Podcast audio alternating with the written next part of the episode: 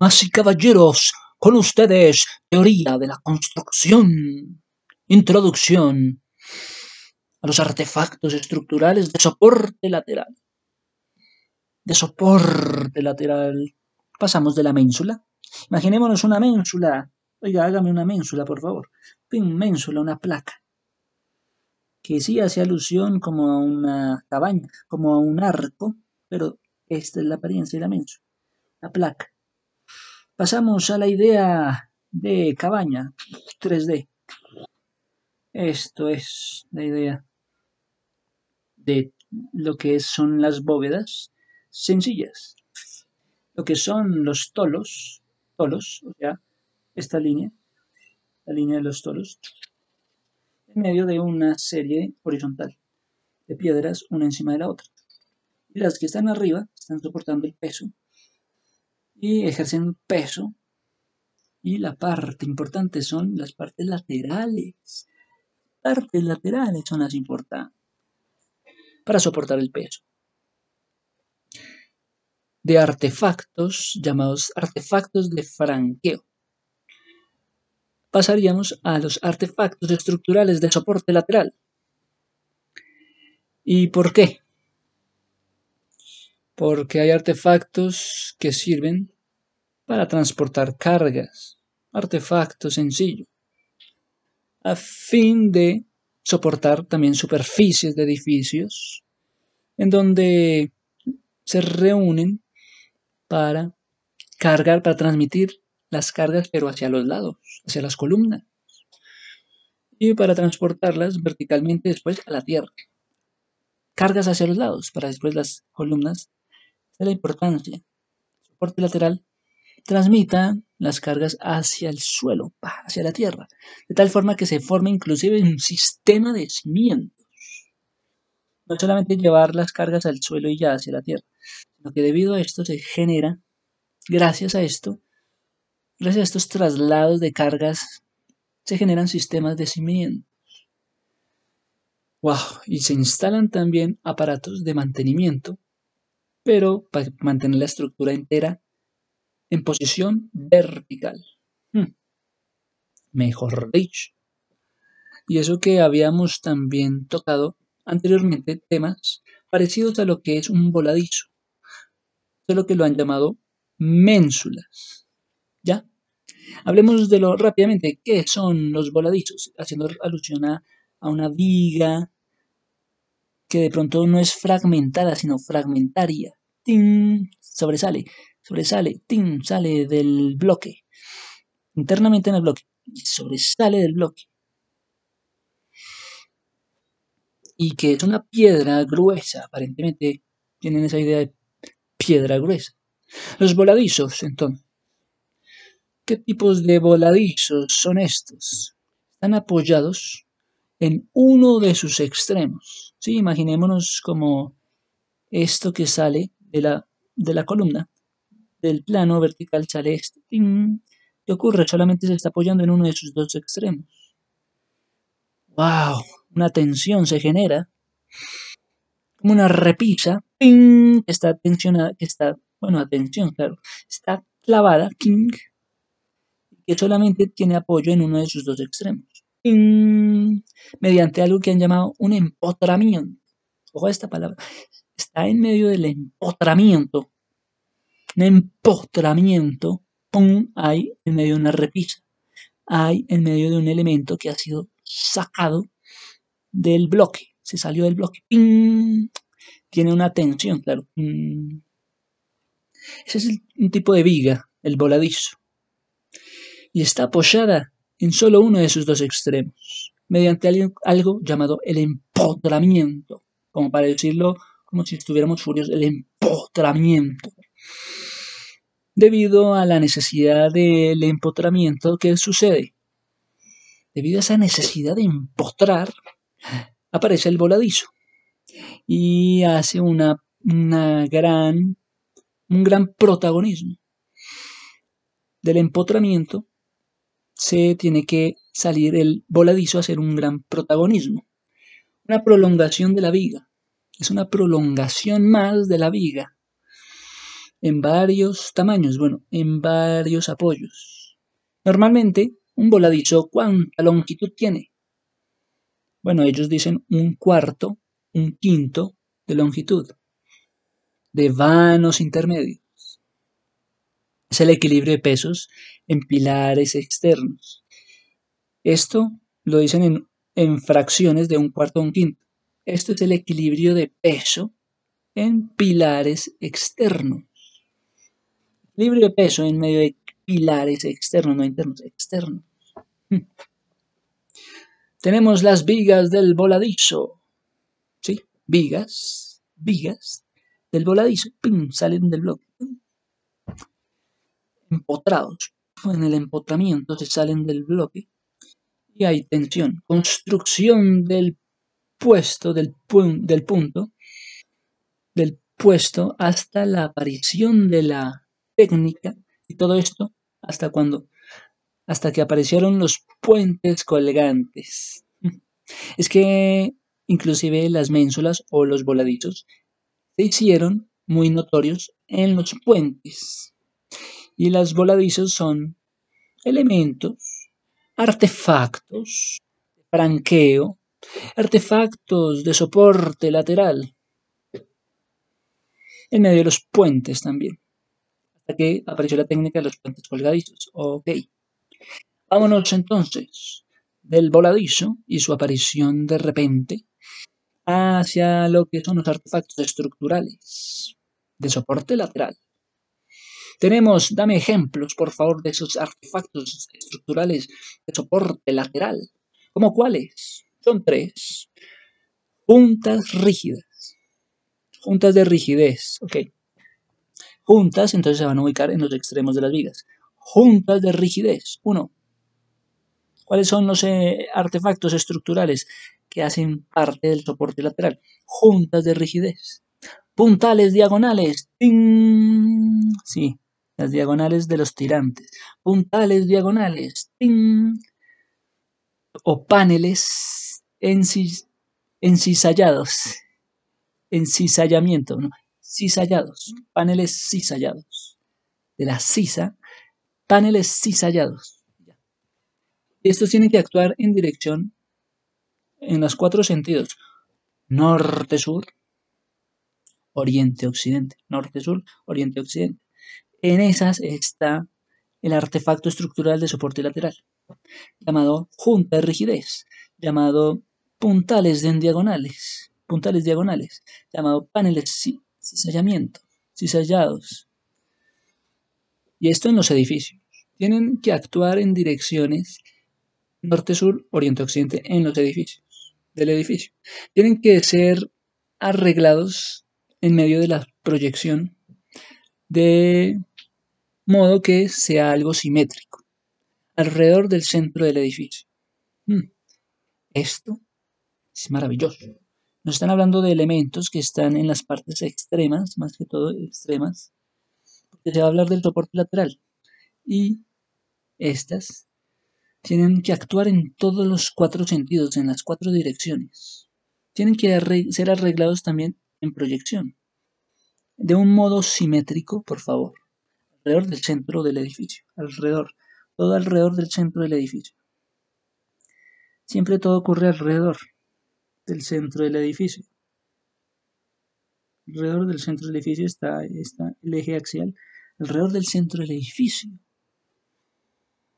¿Por qué? Porque ahí se habla más que todo de los planos del suelo, de los planos de los techos, y juegan su papel importante en la estabilidad lateral también. La estabilidad lateral llega también.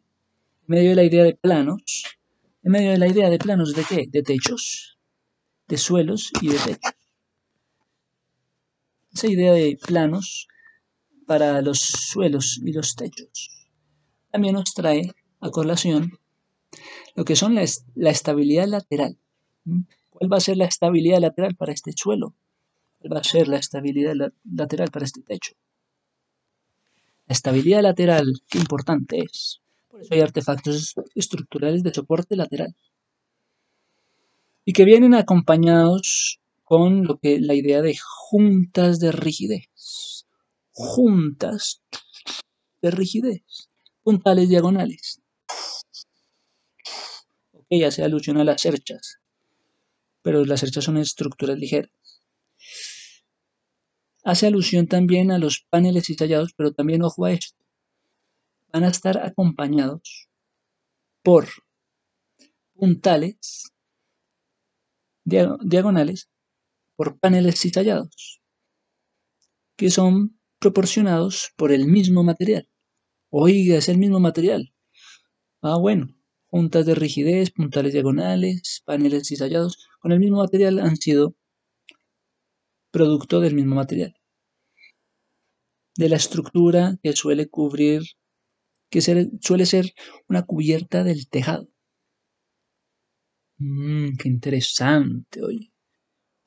Tenemos esto, instalar artefactos de rigidez, de robustez. Entonces, más que todo se va a hablar de eso. En medio de los soportes laterales ya no es artefactos de rigidez, sino de robustez. Se va a hablar de una palabra de robustez en medio del soporte lateral. Las cargas laterales se deben calcular cuidadosamente estas cargas que son laterales. ¿Sí? Tienen sus propias normas, por lo visto, porque deben ser instaladas como artefactos de robustez. Y veamos en qué consiste esto de instalar artefactos de carácter robustez. Suficiente para contrarrestar. Estamos contrarrestando el peso central peso central de la cubierta que tiende a generar ese peso hacia adentro de los elementos de la parte de arriba, que el peso viene de la parte de arriba. Sí, para contrarrestar, para saber cómo se computan, cómo se contrarrestan las cargas verticales. Sí, para saber cómo se contraponen las fuerzas cómo se contraponen, cómo se contrarrestan las fuerzas en medio de las cargas verticales. ¡Wow! ¡Qué bueno! Que todo parte de la comparación entre una parte de una estructura, una sección, digamos, viga, y una sección llamada bóveda. Esta relación, la viga, ¿qué tiene que ver con la bóveda? se hacen las relaciones directas. Así es que hacen empujes hacia el lado. Y cuando hacen empujes hacia el lado, entonces la importancia de la estructura lateral es que tiende a tirar las fuerzas hacia el suelo. Listo. Ahí voy. Tenemos entonces, por último, tres características fundamentales de los artefactos estructurales de soporte lateral. Primero, deben hacerse rígidas las juntas, las que están, digamos que debajo de una viga. Estas juntas deben estar rígidas en medio de las columnas, en medio de las vigas, en medio de una estructura de hormigón. Estas juntas rígidas que están entre las columnas, que están entre las vigas, están en una estructura de hormigón y solamente insertando puntales diagonales, imaginemos las tirantes, puntales diagonales en diversos emplazamientos alrededor del edificio, creando, se crean entonces empujes verticales dentro de una misma estructura. Puntales diagonales, para después analizar que alrededor del edificio se van a estar creando empujes verticales dentro de la estructura. Porque se lanzan las cargas hacia los costados, haciendo importantes los soportes laterales, para que alrededor del edificio se crean, se formen esto que han llamado empujes verticales dentro de una estructura. Por, bueno, las puntales diagonales van a tener algo que ver con los paneles descisallados los paneles cisallados que aparentemente no sabíamos cómo relacionarlos. Resulta que dentro de los artefactos estructurales está junta rigidez, puntales diagonales y también paneles cisallados, cisallados. Los paneles cisallados y los puntales diagonales tienen algo que ver. son fáciles de hacer, son elementos fáciles de hacer en madera, en acero, en hormigón. ¡Wow! Bueno, qué bueno es esto. Que tengan algo que ver los paneles cisallados con los puntales diagonales que se hacen, son fáciles de hacer en estructuras como madera o acero u hormigón. Entonces vamos a hablar de los paneles cisallados. Tenemos que se han empleado paneles cisallados. Fáciles de hacer, los paneles cisallados son paneles fáciles de hacer. Que son de acero, de madera contrachapada o de hormigón. ¿Para qué? Para paredes de mampostería. ¿Dónde van a emplear los paneles de cizallamiento? En medio de las paredes de mampostería y gracias a su estructura ganan un soporte lateral, las paredes de soporte. Ay, gracias, paneles de cizallamiento, porque ustedes engrandecen los artefactos estructurales de soporte lateral, haciendo que los paneles también pueden verse en madera, contrachapado o en hormigón, haciendo que las paredes de mampostería sean llamadas paredes de soporte.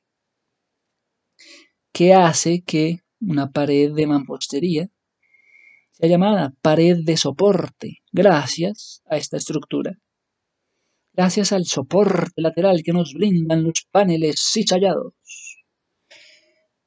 Repito una vez más, es que me gustó mucho, que hace que una pared de mampostería pase a ser una pared de soporte, gracias a estos artefactos estructurales de soporte lateral llamados paneles de cizallamiento cizallamiento no, cizallado, paneles cizallados, que está dentro de la familia de los que son de las juntas rígidas, de los puntales diagonales. Es que nos imaginábamos muy fácil las juntas rígidas en los extremos de las vigas, las puntales diagonales como las tirantas, pero los paneles cizallados no sabíamos que cumplían una función tan maravillosa en medio de los muros para, para bautizarlos como paredes de soporte. Hmm. Mejor dicho, bacanería. Es cuando uno dice, pasó de una pared de mampostería a una pared de soporte gracias al panel de cizallamiento que era de acero o de madera contrachapada o de hormigón. ¡Wow! ¡Wow! Tenemos eso dentro de una estructura de hormigón, pero que es diferente la estructura de acero porque es más difícil.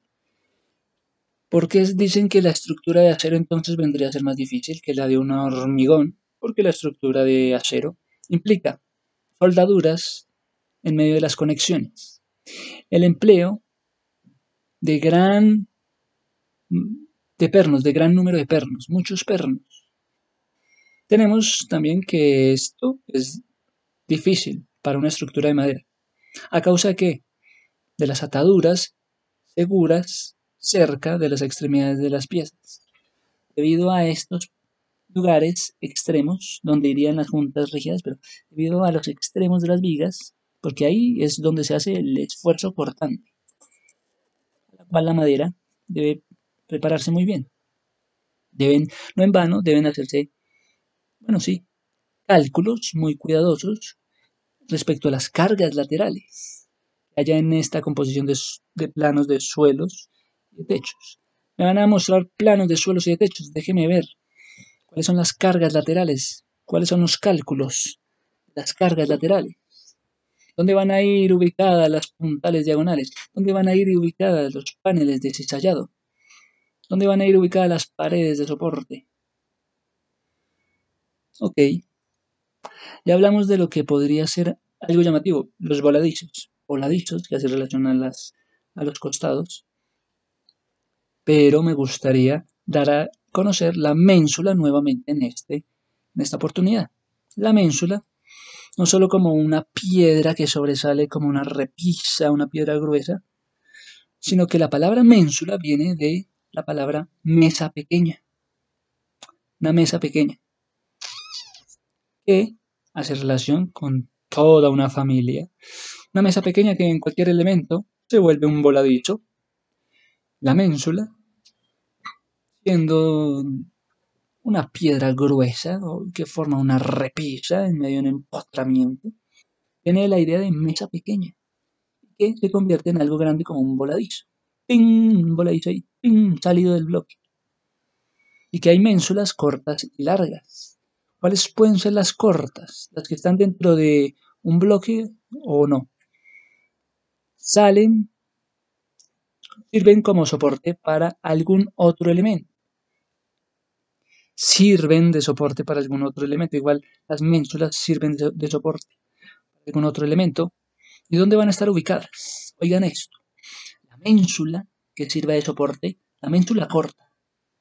La ménsula corta, nos vamos a ubicar entonces en donde, en el centro. Las ménsulas en los extremos.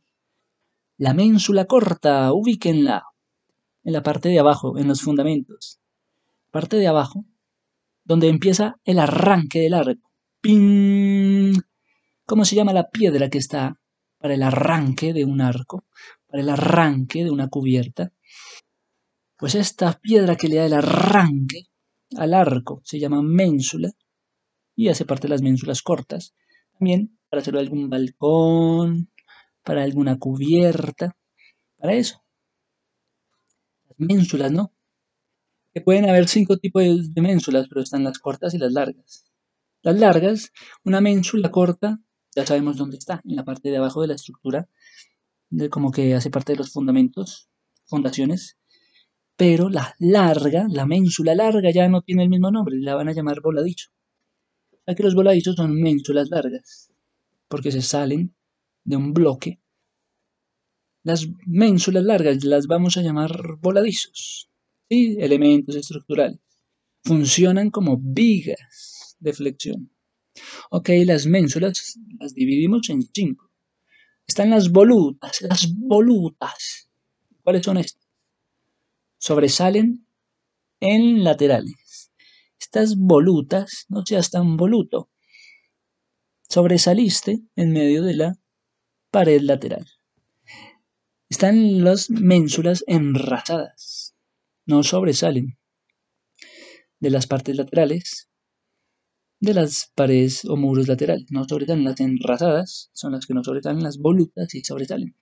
Ya están voluto, de pronto voluta es porque sobresalió de una superficie en medio de ménsulas enrasadas, en donde las demás están enrasadas, pero esta sobresale. Es una ménsula voluta. Ménsula voluta. Es como que se entrometió. Ménsula voluta. Se sobresalió, mientras las demás estaban enraizadas en una pared lateral. Una inclinación. Bueno, sí, también hay inclinadas, hay ménsulas inclinadas y se llaman molduras. Ah, ya sé lo que es una moldura. Es una ménsula que sobresale, entonces es como una voluta inclinada. Pues no seas tan voluta, no seas tan moldura. Ya sabemos, es una ménsula que sobresale, pero que está inclinada. La moldura. Pero la ménsula mayor, la principal, se va a llamar la mocheta. Tráiganme a la mocheta ustedes volutas. Llámenme a su jefe. Tráiganme esa ménsula llamada mocheta. La ménsula llamada mocheta está ubicada ¿dónde? En el ángulo superior del vano, de los vanos que permiten sostener el dintel. Es que esta ménsula mocheta está ubicada en un ángulo superior y está permitiendo sostener el dintel. Y ahí la importancia de la ménsula mocheta, que está ubicada en la parte superior, entonces también permite sostener el dintel. Qué interesante el mundo de los elementos, de los artefactos estructurales que soportan los muros laterales, que dejan de ser paredes de mampostería para ser paredes de soporte. Bueno, gracias a la afinación de los paneles de cisallados y que la relación entre ménsula y voladizo ya fue aclarada. Los voladizos son ménsulas largas. ¿Y que dónde van a estar ubicados entonces las ménsulas? En medio de, una, de un soporte lateral. Las ménsulas en la parte de las fundaciones, en la parte de abajo. en donde arranca el arco, en donde arranca un balcón o una cubierta. Ah, así es. Esto es las ménsulas con ustedes. Muchas gracias. Espero estén muy bien. Sonrían.